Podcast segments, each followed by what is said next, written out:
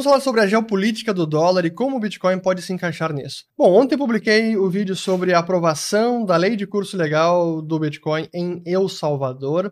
Mas eu não falei muito sobre as repercussões geopolíticas que esse movimento pode ter, mas a verdade é que hoje nós já tivemos algumas dessas consequências e eu quero falar sobre isso, mas vou deixar mais para o final do vídeo.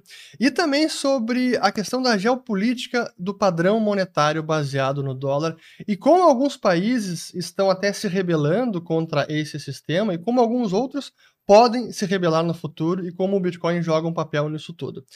Mas antes eu quero trazer uma nota do Banco de Compensações Internacionais da Basileia, que é o Bank of International Settlements, também conhecido como BIS. É uma espécie de banco centrais, de banco central para os bancos centrais, porque é ele que estabelece uma série de regulações de exigência de capital, chamadas de adequação de capital para as instituições financeiras, e que a maior parte dos países adere a essas disposições.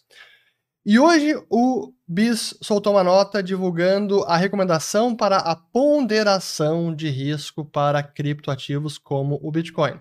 Isso significa o seguinte, para dar um passo atrás e explicar. Existe chamado, os chamados Acordos de Basileia, que desde a década de 80 são acordos de regulação de capital que o BIS vem estabelecendo. E aí teve os acordos 1, conhecido como Basel I, depois teve o Basel II na década de 90, conhecido como Basel II, e o Basel II foi insuficiente, não conseguiu uh, prevenir a grande crise financeira, então acabou sendo um fracasso de regulação prudencial bancária.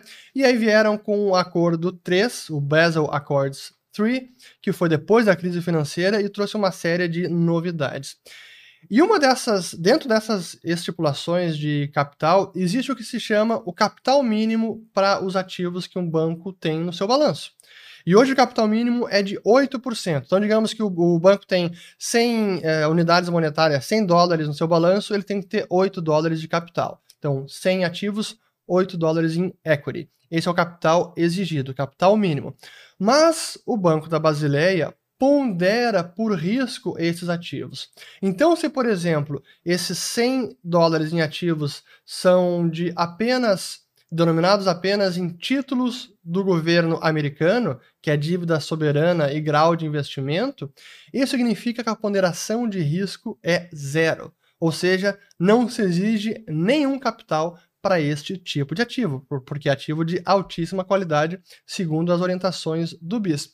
E como essa, tem uma série de outras é, ponderações de capital, e à medida que vai ficando mais arriscado o ativo, acaba sendo exigido mais capital ou a ponderação de risco aumenta.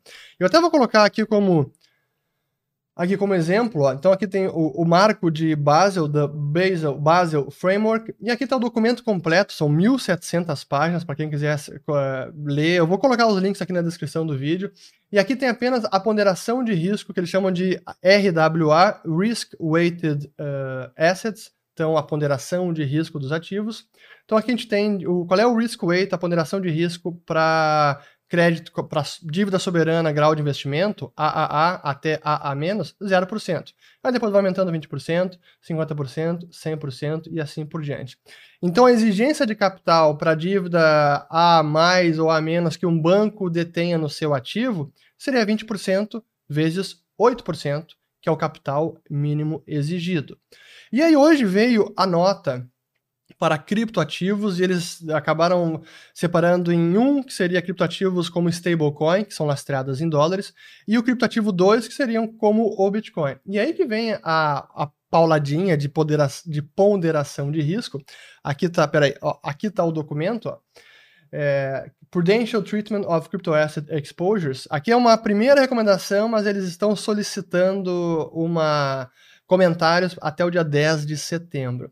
E aqui tem, então, a, a definição, e aí tem agora Capital Requirements for Group 2 Crypto Assets. Então, exigências de capital para o grupo 2 de criptoativos. Vamos botar lá. E aí, qual é a exigência que tem aqui? 1.250%. Isso significa que é 1.250% vezes 8%, que dá o 100% de capital exigido. Ou seja, se um banco quiser ter Bitcoin no seu balanço, ele vai ter que separar 100% do seu capital. Teve uh, um dólar em 100 dólares em Bitcoin é 100 dólares em capital. Essa é a exigência.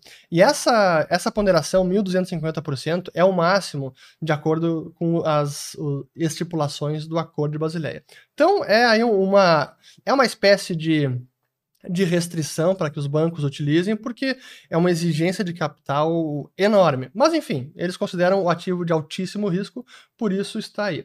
Mas vamos voltar agora então a, ao que está acontecendo com relação a El Salvador e todas as repercussões que isso está tendo no mundo, porque essa foi a parte que eu nem comentei ontem. Como essa, esse anúncio, essa lei que foi aprovada na Assembleia de El Salvador, pode repercutir na geopolítica do sistema monetário internacional, FMI, Banco Mundial, Banco da Basileia e tudo isso.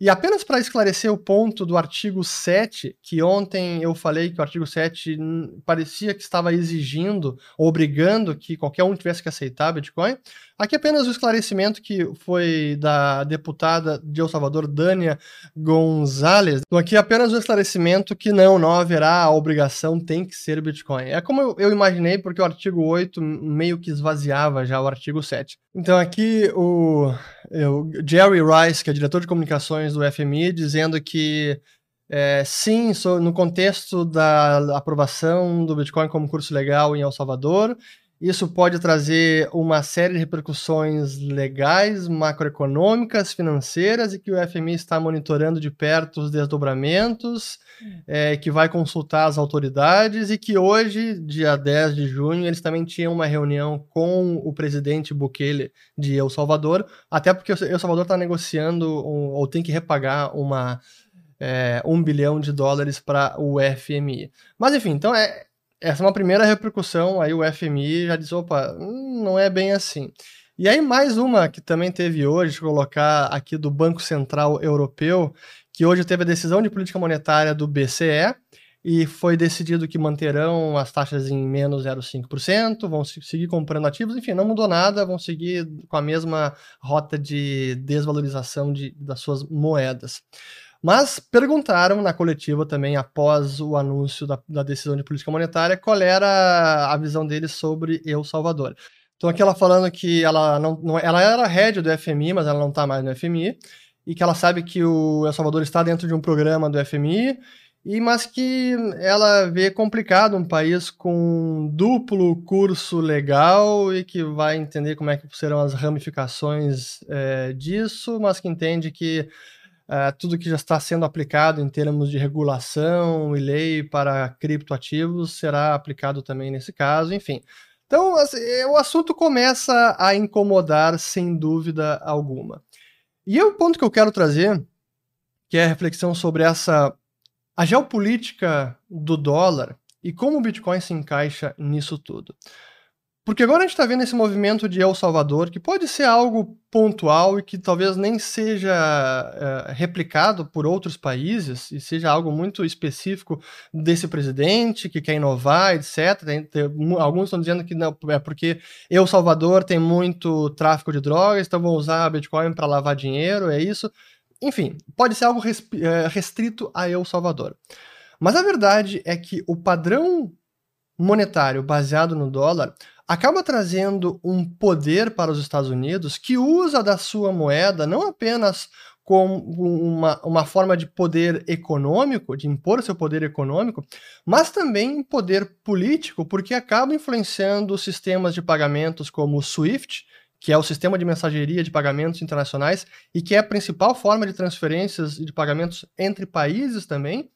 E eles conseguem influenciar o sistema e talvez até excluírem países do SWIFT e usando então o dólar como uma arma geopolítica, não apenas como poder econômico, mas como uma arma geopolítica. E é claro que muitos países não gostam disso. É óbvio que essa situação incomoda. E não é apenas países talvez marginalizados pela comunidade internacional, é, o Irã, é Venezuela, é, agora o El Salvador talvez, é, ou é, Rússia, etc. Não, são vários países. E a gente teve em 2018 uma amostra disso, e até numa palestra que eu dei em Santiago, no Chile, onde eu trouxe justamente esse ponto, onde futuramente até mesmo países vão escolher usar o Bitcoin, porque o Bitcoin não é apenas uma moeda apolítica, imparcial e neutra, mas é também um sistema de pagamentos neutro. E isso é cada vez mais importante. E naquela época eu lembrei do caso, o caso da Alemanha, demandando aqui, clamando que o SWIFT eh, terminasse com a dominância dos pagamentos eh, pelos Estados Unidos, porque a Alemanha estava sofrendo as consequências da retaliação americana ao Irã e a Alemanha e a União Europeia não tinham nenhum problema de relações com o Irã e não conseguiam fazer pagamentos para o país por conta da influência americana no SWIFT. Então aqui estava o, o, ministro de Relações Exteriores na época, o Heiko Maas, reclamando justamente desse ponto. A gente precisa, aqui tem até a frase dele, ó, We must increase uh, our must increase Europe's autonomy and sovereignty, sovereignty in trade, economic and financial policies. It will not be easy, but we have already begun to do. Então a gente precisa aumentar a autonomia e a soberania da Europa no comércio e nas políticas econômicas e financeiras. Não será fácil, mas nós já começamos a fazer isso. Então aqui é, é a Alemanha dentro da União Europeia que também reclama, se queixa dessa dominância do dólar no sistema de pagamentos. E recentemente a gente teve a notícia agora do dia 2, 3 de junho também, da Rússia, um fundo soberano da Rússia querendo despejar, desovar os ativos dolarizados por causa também de sanções econômicas, de ameaças de sanções. Então a gente pode sim entrar cada vez mais no mundo onde a geopolítica do sistema financeiro, do sistema de pagamentos, tem uma importância maior e que a preponderância do dólar e o domínio no SWIFT e outros sistemas pode acabar é, te, prevenindo com que alguns países possam participar do sistema de pagamentos. E aí que entra algo como o Bitcoin, porque é um sistema, como eu disse, não apenas de um dinheiro ou de um ativo que não pode ser inflacionado e que não sofre pressão política e que é escasso pela sua natureza, mas que é também um sistema de pagamentos neutro, realmente imparcial e que nenhuma dessas autoridades dessas, desses players internacionais consegue ter algum tipo de influência e cercear e impedir que alguém use. Então, esse é o, o jogo geopolítico monetário que nós temos no momento. Ainda vai dar muito pano para manga e o, essa notícia de El Salvador talvez tenha repercussões. E daqui a pouco, talvez não seja esse ano, mas daqui a alguns anos, alguns países, alguns países poderão encarar o Bitcoin não como uma forma de diversificação, mas até como uma das únicas saídas para se manterem no comércio e no sistema financeiro internacional.